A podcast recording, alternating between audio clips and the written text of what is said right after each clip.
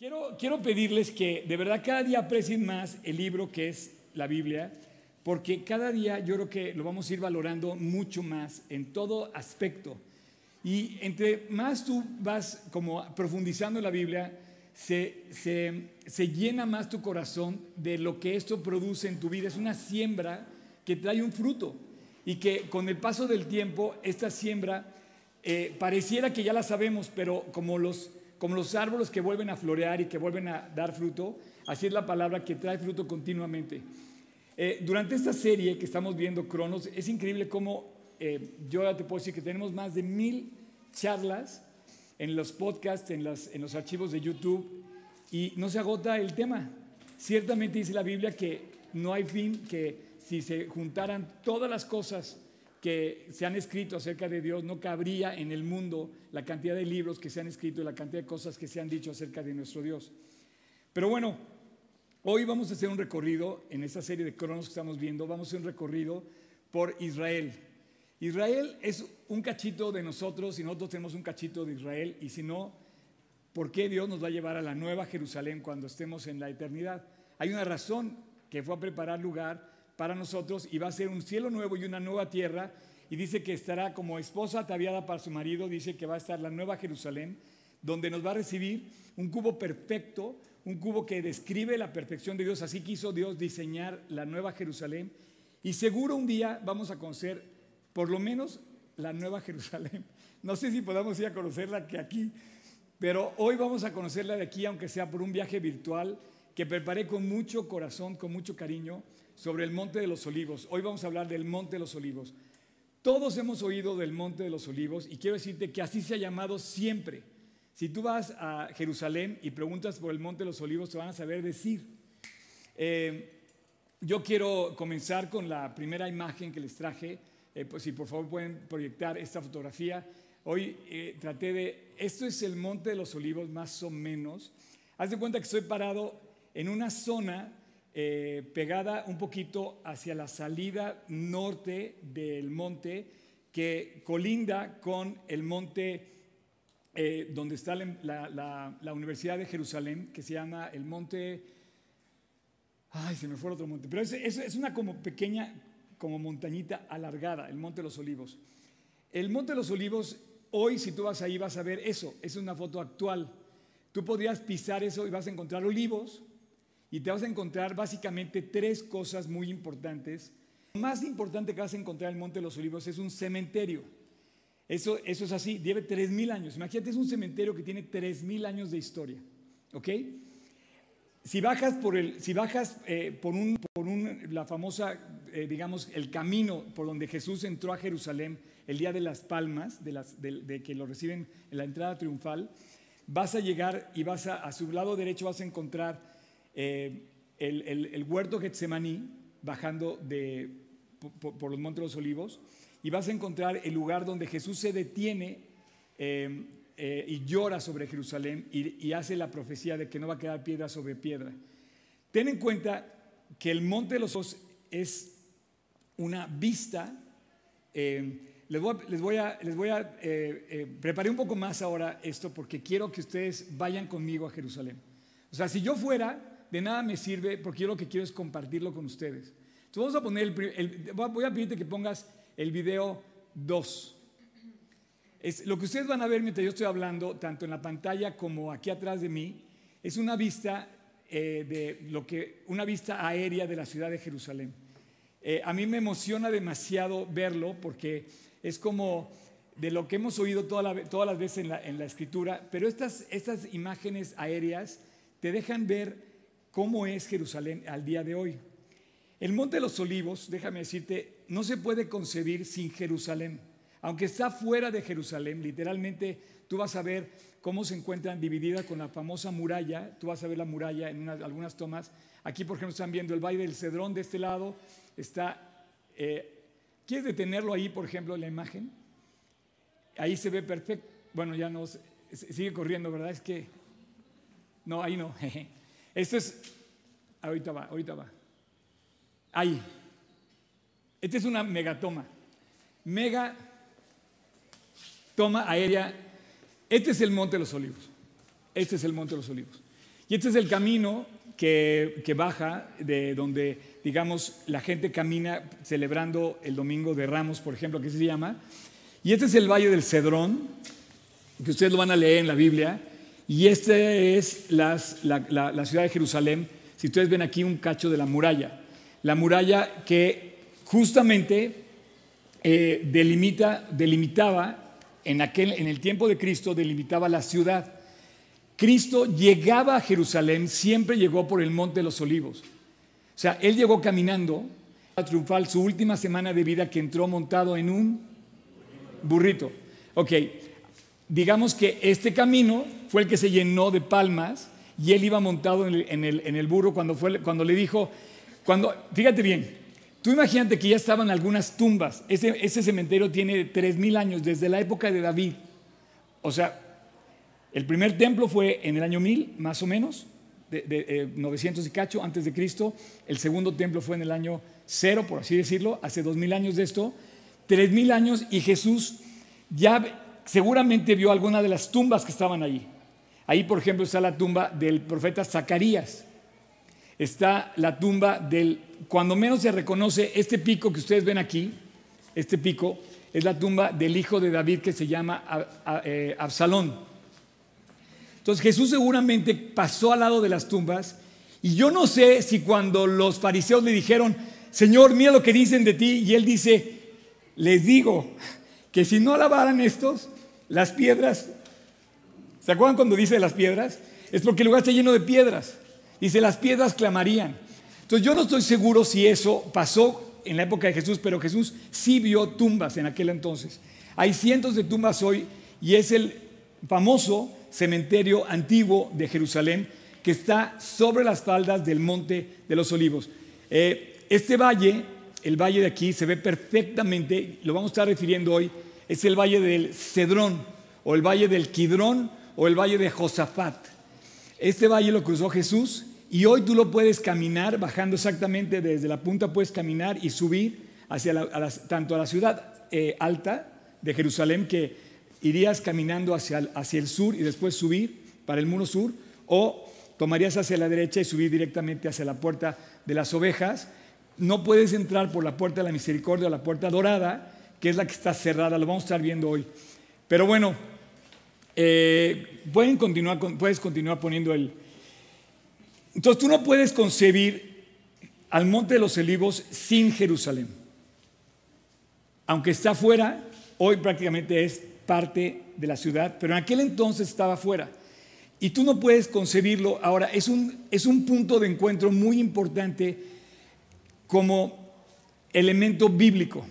En Ahora, mientras ustedes observan estas vistas que ustedes, vas a- puedes volver a poner otra vez, mientras ustedes observan estas vistas de, de Jerusalén, eh, quiero decirte que si tú vas a Jerusalén, las vistas más espectaculares de la ciudad las vas a tener justamente desde el Monte de los Olivos.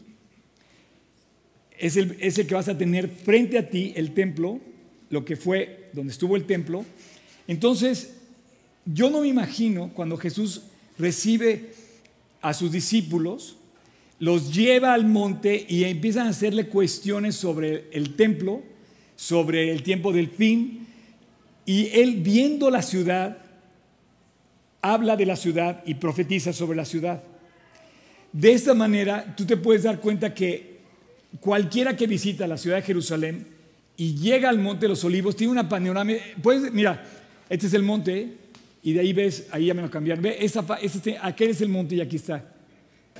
Estas, estas imágenes se me hacen increíbles y yo los quiero llevar conmigo porque mi, mi mira, ahí está toda la muralla, se ve la, la muralla exterior que, que, bueno, continúa hacia la, ciudad alta, que es de este lado, pero ahí ves perfectamente el monte de los olivos.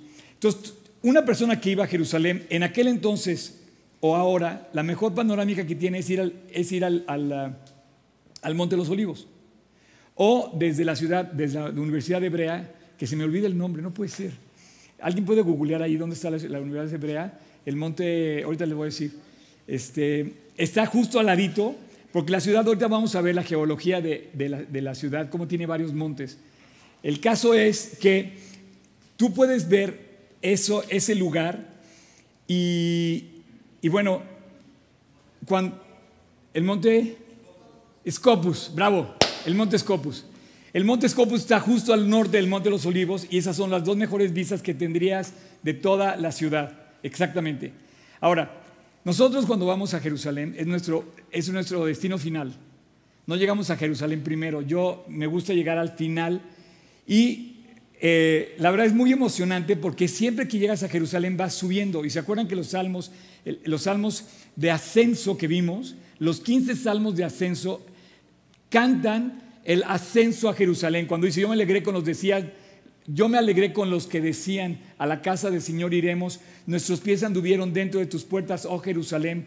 Y dice que eran cantos de ascenso. Eh, del 120 al 135, son los salmos de ascenso. Entonces, eh, cuando tú llegas a la ciudad, de, repente es algo muy especial. Estás llegando a la ciudad celestial, a la ciudad de Dios, a la ciudad que escogió. Y para mí, yo te preguntaría, ¿por qué escogió Jerusalén? Bueno, da la casualidad que está en el centro del mapa, si tú ves el mapa completo, está en el centro de Israel. Da la casualidad. Da la casualidad que es un, es un eh, terreno, territorio hoy peleadísimo. Todo el mundo quiere estar ahí. Da la que es un territorio bendecido. Dice que es la tierra que fluye leche y miel. Y es un territorio en conflicto donde no encuentran la paz. Sin embargo, nos pide que oremos por la paz. Pero ¿por qué escogió la ciudad de Jerusalén Dios? no sé si lo escogió de una manera en que te escogió a ti y a mí. Simplemente por gracia.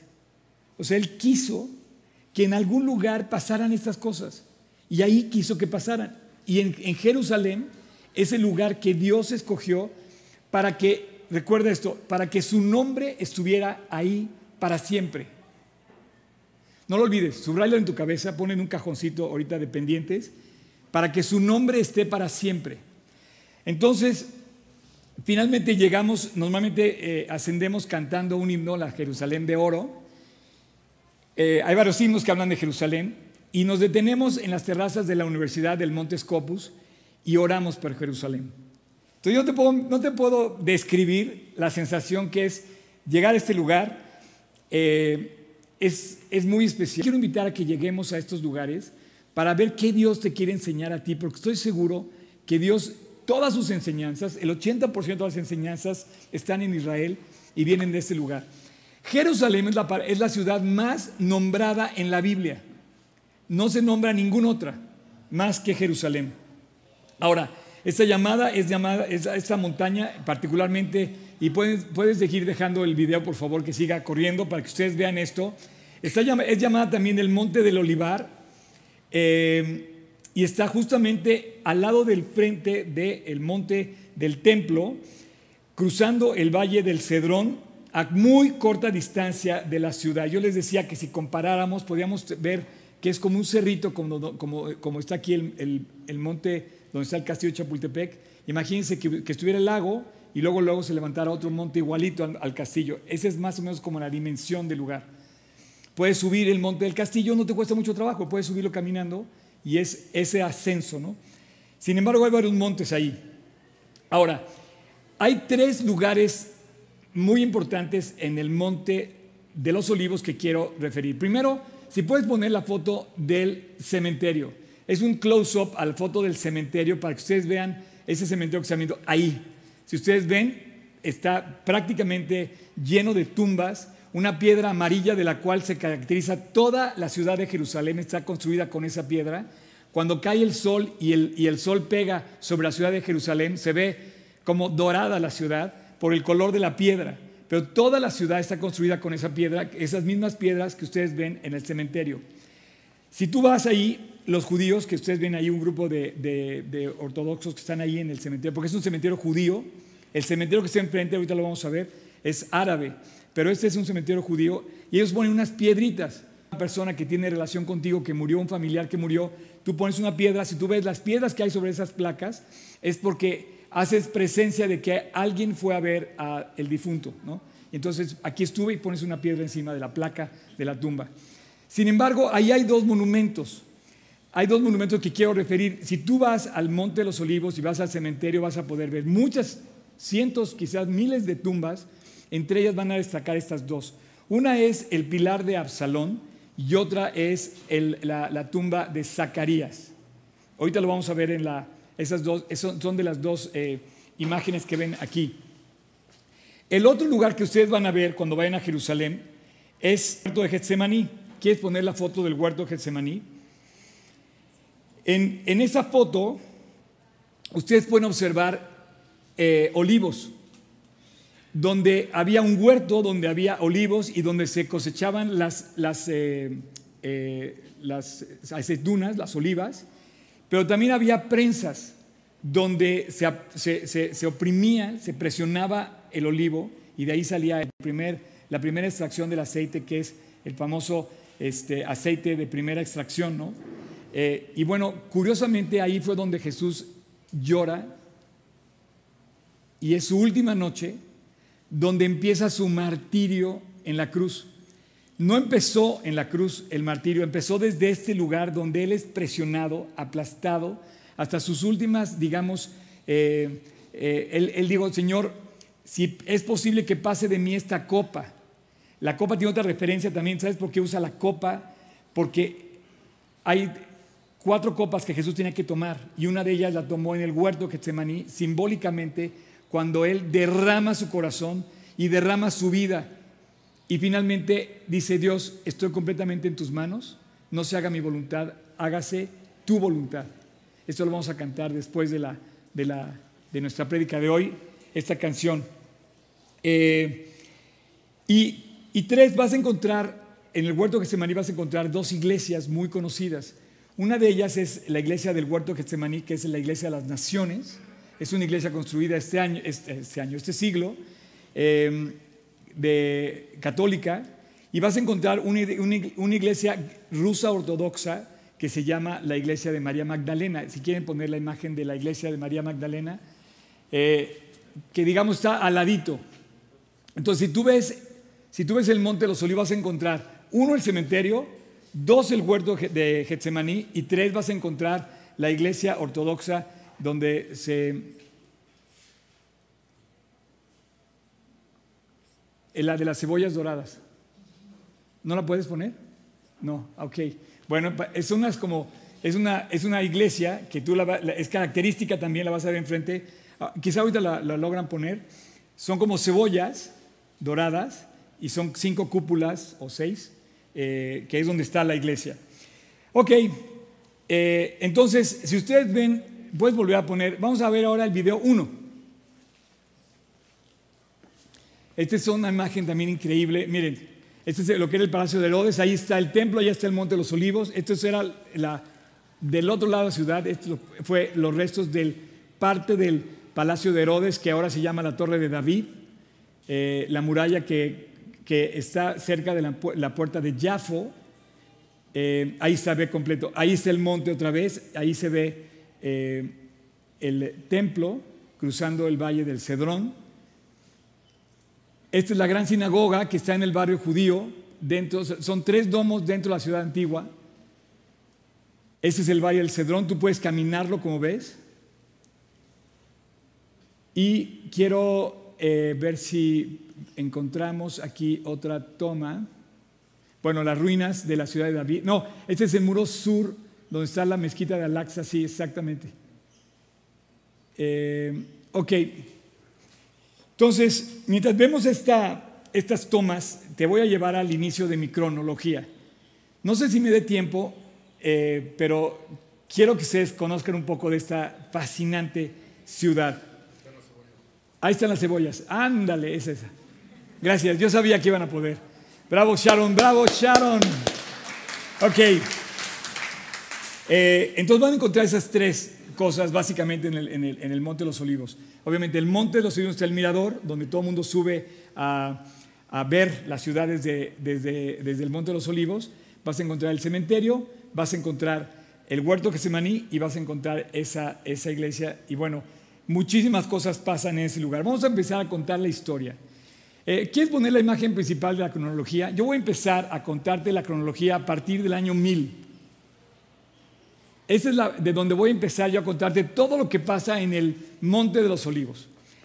El Monte de los Olivos, desde mi punto de vista muy particular, eh, pues obviamente ha estado ahí siempre, ¿estás de acuerdo? Siempre ha estado ahí.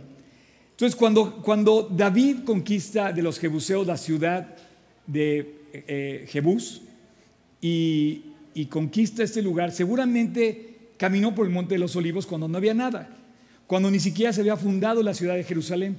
Entonces yo me imagino que él recorrió, David recorrió el monte sin absolutamente nada. No había templo, no había nada, estaba la era de Ornán, ¿se acuerdan? Esto lo pueden ver en el capítulo del monte del templo. Y compra de Ornán la era de Ornán y también compra el, campo de los pastores y también compra David la era, compra varios territorios. Él fue un rey justo, no, no eh, digamos, hizo voluntariamente una expropiación porque la gente inclusive se los regalaba. Dice, por favor, tómalo, rey, toma para ti lo que... Y dice, no, yo te voy a pagar el justo precio, para que no digas que yo abusé, yo te voy a pagar el precio. Y dice, ¿hasta cuánto pagó? Entonces, cuando, Jesús, cuando David recorría ese lugar, yo imagino que también haber pasado por enfrente de la ciudad. Y seguramente David, porque además era, es el camino que te lleva al desierto, que te lleva a Jericó por ahí territorio geológico, si estoy correcto, es una vista aérea de las montañas que hay en Jerusalén. Más o menos como lo vio David. O sea, cuando David llegó, encontró una pequeña parte habitada que era esto, que es la ciudad de los Jebuseos, y él conquista esta ciudad y instala su palacio acá. Digamos que si nos ubicamos en donde estamos, este es el monte de los olivos, este es el monte del templo, este es el monte de los olivos, monte del templo. Eh, y bueno, si lo quieren ver aquí, este es el valle del Cedrón, monte de los olivos, la ciudad de David. Después iba a construir aquí el templo en el monte Moriah. El monte Sión está aquí. Hay un valle aquí que se llama el valle de Tirofión y el valle del Inom. Son tres valles que convergen. Ahorita lo vamos a ver eso Está increíble eso. Entonces, él, llega, medita, camina por los montes y visualiza que el sacrificio se va a hacer en el monte Moriah. Seguramente él dijo, aquí vamos a construir el templo. Su palacio estaba ligeramente más abajo. Esto está comprobado. Hoy están las ruinas de Jerusalén comprobadas en la ciudad de David. Tú puedes visitarlas, el palacio donde él vivió, el rey David. Y bueno, acaban de descubrir, esta semana se supieron, acaban de descubrir nuevos descubrimientos arqueológicos en, la zona del templo, como por aquí en esta zona, que fue uno de los hallazgos más increíbles de hace dos mil años, lo acaban de publicar esta semana en Israel, la, la autoridad de arqueología. Entonces, David ve esto y planea la ciudad. Por ejemplo, un paréntesis, esta ciudad cuando ya era eh, la ciudad de Jerusalén, son las murallas que Nehemías reconstruye. Porque hoy la muralla se extiende hacia acá y ha tenido varias modificaciones. La muralla tiene también su historia, las murallas han cambiado. Pero esta muralla es la que Nehemías eh, eh, reconstruye. Si tú hoy vas y buscas la muralla de Nehemías, no la vas a encontrar. Porque esa, esa, la muralla de Nehemías prácticamente quedó destruida, aunque unos pequeños trozos de la, de la muralla que está como en esta zona. Sin embargo, es fascinante visitar este lugar porque encuentras los túneles de sequías, los acueductos que hay, corre agua todavía por ahí, encuentras la ciudad de David, el palacio de David, en fin. Eh, de aquí pasan varias cosas. Crece David y antes de que muera, él instala el tabernáculo y le ordena a su hijo Salomón que construya el templo que sería el primer templo y que lo construye en el monte Moriah. En el monte Moriah, que es el monte Moriah. Pero antes de que se construya, David muere. Pero antes de que muere, se levanta un hijo y lo persigue.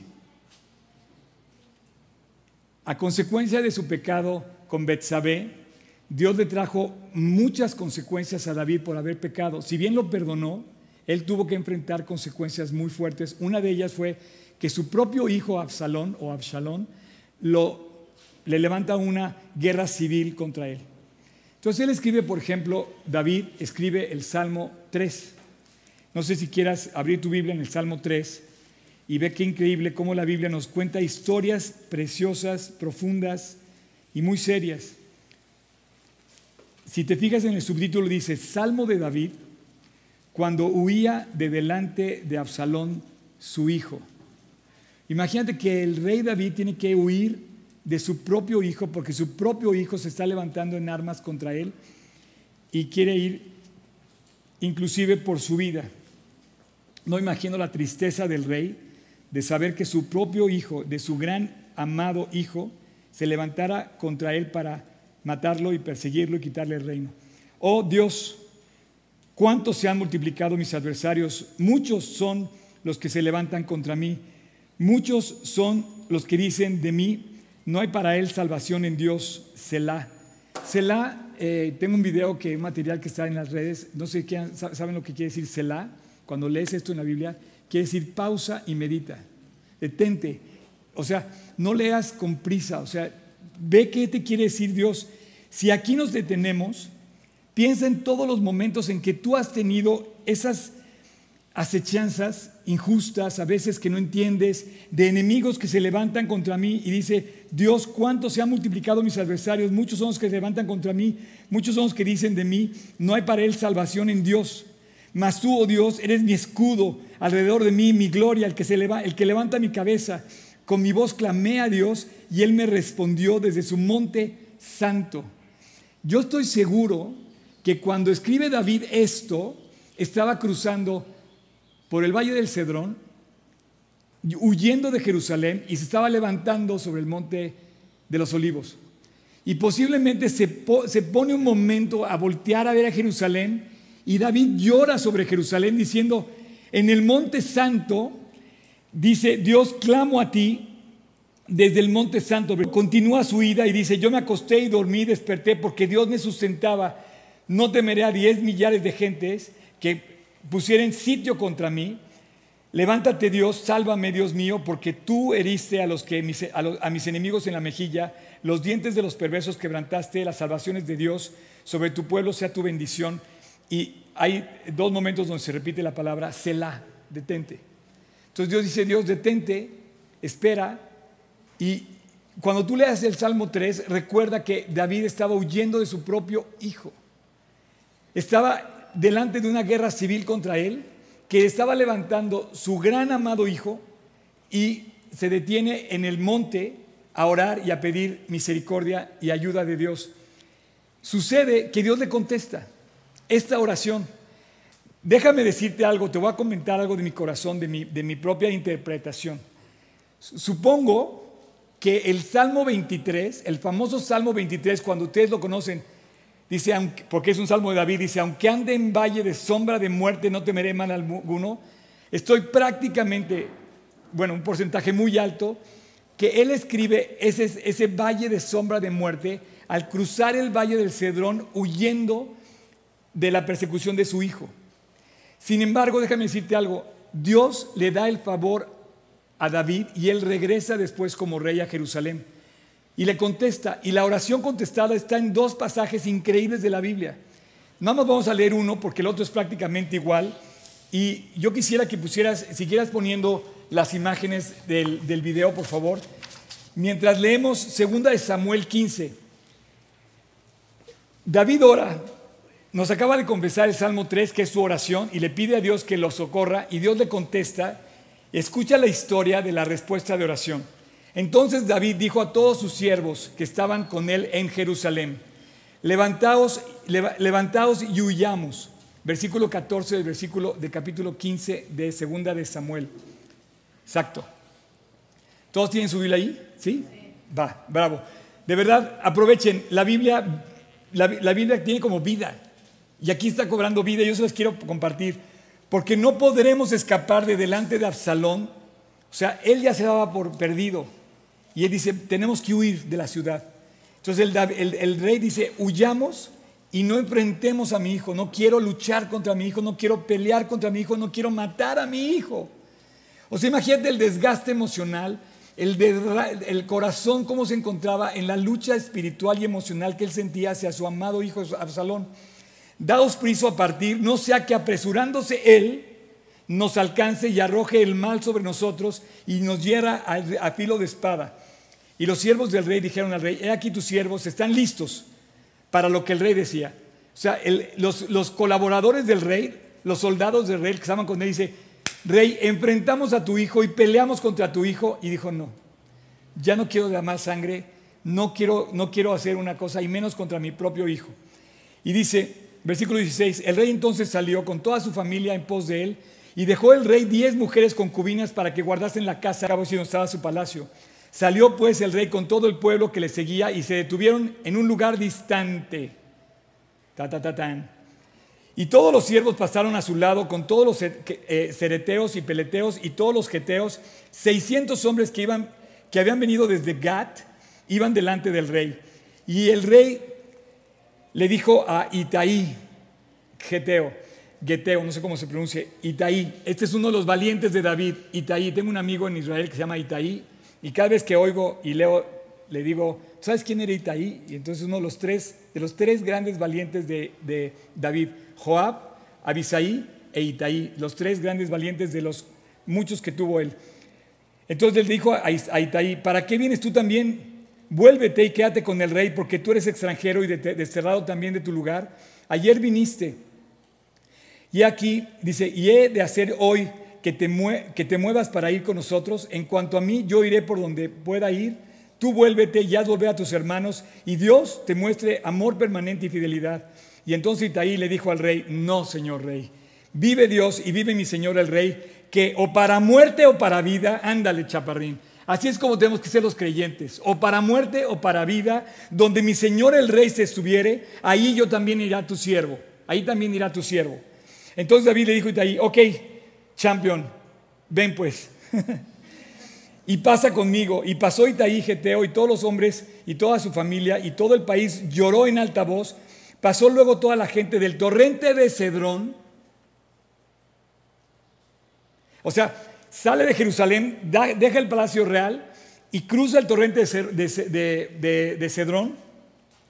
Asimismo pasó el rey y todo el pueblo pasó el camino que va al desierto y aquí también iba Sadoc y con él todos los levitas que llevaban el arca.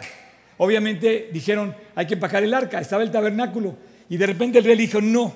Dice, y asentaron el arca del pacto de Dios y subió a Abiatar después, después que todo el pueblo huyó acabado de salir la ciudad. Y dijo el rey a Sadoc el sacerdote, vuelve el arca de Dios a la ciudad, regresa el arca santa a la ciudad si yo hallare gracia ante los ojos de Dios, Él me traerá de vuelta y me dejará volver a ver y estar en su tabernáculo. Y si dijere Dios, no me complazco en ti, aquí estoy, haga de mí lo que bien le parezca. O sea, David realmente estaba en el valle de sombra de muerte. Él pensó que iba a morir. Entonces, él se lleva a su grupo de personas, deja a Itaí con él, que eh, le dijo, bueno, que sígueme y tú vas a ir conmigo pero los sacerdotes regresen al tabernáculo, quédense en el tabernáculo. Ustedes no corren peligro porque Absalón no va a atacarlos a ustedes. Versículo 27. Dijo además el rey al sacerdote Sadoc, ¿no eres tú el vidente? Vuelve en paz a la ciudad y con, vosotros vuestros dos hijos, Ahimás, tu hijo, y Jonatán, hijo de Abiatar. Mirad, yo me detendré en los vados del desierto hasta que venga la respuesta de vosotros que me dé aviso. Entonces Sadoc y Abiatar volvieron el arca de Dios a Jerusalén y se quedaron ahí. Y luego aquí, ¿quién me ayuda a leer el versículo 30? En voz alta. ¿Lo leemos? David. A ver, todos juntos. Y David subió la cuesta de los olivos. ¿Cuál es la cuesta de los olivos? Perdón, ¿cuál es la cuesta de los olivos? ¿Cuál es la cuesta de los olivos? El monte de los olivos. Entonces, estamos viendo el, lugar donde fue esto. Pero esto es, drama total, esto es, esto, es, esto es historia de Israel, esto es el lugar donde él pasa y además ahí hace historia él. Dice, subió el monte de los olivos y subió llorando. Subió llorando, llevando la cabeza cubierta y los pies descalzos. Él iba completamente rendido. El monte de los olivos es un lugar muy especial. ¿Qué es lo que hace especial ese lugar? pues que tiene frente a Jerusalén. Y para, mí ese lugar, no sé si me estoy adelantando yo y me estoy volviendo aquí muy high, e, es como una conexión con el cielo. O sea, de ahí Dios partió al cielo y ahí va a regresar. Es como el enlace vertical con el cielo. Y de ahí un hombre como el rey David llora con todo el corazón, se debate, quizá ahí estaba llorando el Salmo 3, ahí quizá estaba haciendo y dice, llorando, llevando la cabeza cubierta, versículo 30, los pies descalzos, también todo el pueblo que tenía consigo cubrió con él la cabeza e iba llorando mientras subían. Y dieron aviso a David diciendo, Aitofel está entre los que conspiraron con Absalón. Entonces, o sea, digamos, lloviendo sobre mojado, le avisan, oye, Aitofel, que es un gran estadista de guerra, resulta que está con Absalón, se volvió con él y están ya juntos planeando cómo venía a atacarte. Entonces dijo David, entorpece ahora, oh Dios, el consejo de Aitofel. Quizá ese es el Salmo 3. No lo sé. Cuando David llegó a la cumbre del monte para adorar ahí a Dios, he aquí Usaí, arquita, que le salió al encuentro, rasgado sus vestidos y tierra sobre su cabeza. Esto está increíble porque aquí aparece otro hombre que se llama Usaí. Y ese Usaí para mí es el valiente que nunca falta, que te acompaña en la carrera. Mira, en la vida cristiana van a pasar muchas cosas y es una lucha. La gente piensa que la vida cristiana es, em, es eh, un lecho de rosas. Es una batalla. Hacen la comparación, dicen, no, no es un crucero de placer, es un buque de guerra. En donde tú vas a tener que enfrentar al peor enemigo que tienes, que eres tú mismo. Pero vas a tener que enfrentar a un mundo y vas a enfrentar a tu carne. Y te vas a tener que poner realmente en el lugar de soldado de guerra para defender tu relación con Dios. Porque lo que quiere el enemigo es acabar con tu relación con Dios. Entonces, siempre hay un Usaí. Un Usaí que dice, yo voy a correr contigo. Y Dios le dio así, por ejemplo, a Elías le dio Eliseo. Y va a ser tu gran amigo, Eliseo. Y va a correr contigo, va a caminar contigo, va a luchar junto contigo. Yo estoy seguro que Dios ha dejado siempre a alguien fiel delante de ti que te acompaña en tu lucha. Eh, voy a pedirle a los del worship que suban. Eh, voy a tener que suspender aquí el relato. Es que necesito que ustedes compartan en sus redes que estamos estudiando el Monte de los Olivos y que traigan a más gente la próxima vez. Porque más gente tiene que enterar de esto, ¿o no? Pero fíjate, eh, resulta que, resulta que si sigues leyendo, en el versículo, déjame hacer aquí un poco de, cuentas con, los números, de, digo, con los, versículos, eh, mientras estos chicos toman su que se me hace fascinante de verdad cómo Dios nos, nos, eh, nos presenta el... Eh, ¿Dónde estoy? Acá. Sí. Um,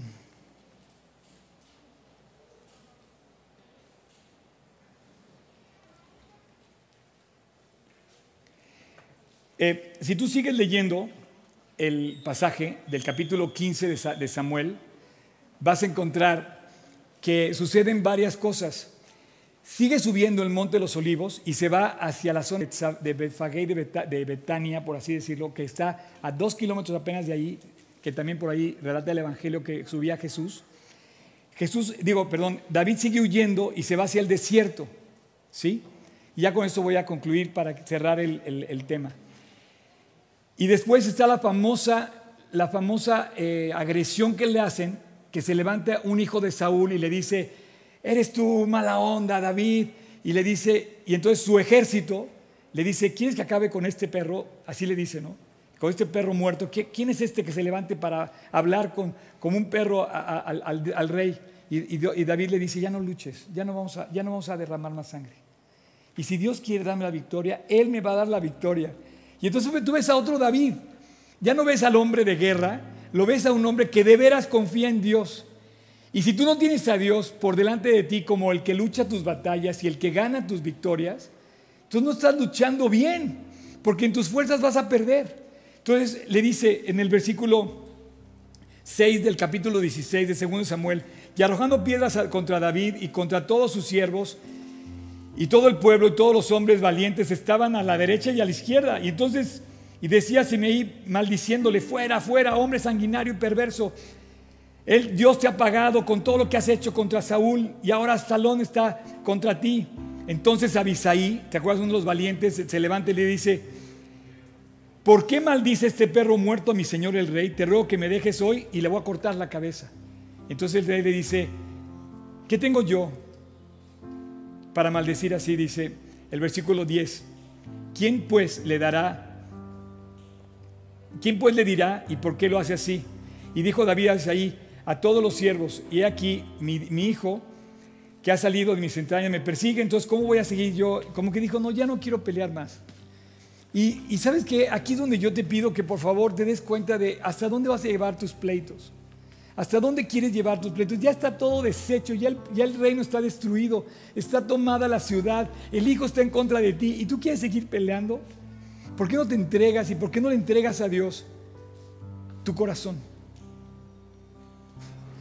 Entonces David renuncia a seguir peleando, pero él ora en el Monte de los Olivos y hace una conexión con Dios muy especial.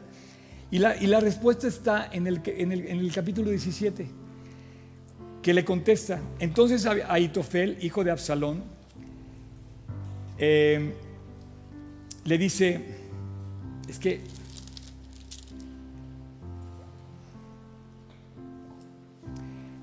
le pide consejo, voy a, resumírselos, le pide consejo el rey Absalón, el, bueno, el hijo del rey, le dice al, que había estado con él, dice, ¿qué hago? Entonces Aitofel le dice, ve y atrápalo porque apenas está cerquita, está en el monte de los olivos. Si corremos ahorita lo atrapamos y lo matamos. Y entonces Aitofel, que fue el que le dijo, Usai, perdón, Usai, le dice, bueno, ¿qué dices tú, Usai? Usai era un valiente de David que aconsejó durante mucho tiempo en el palacio.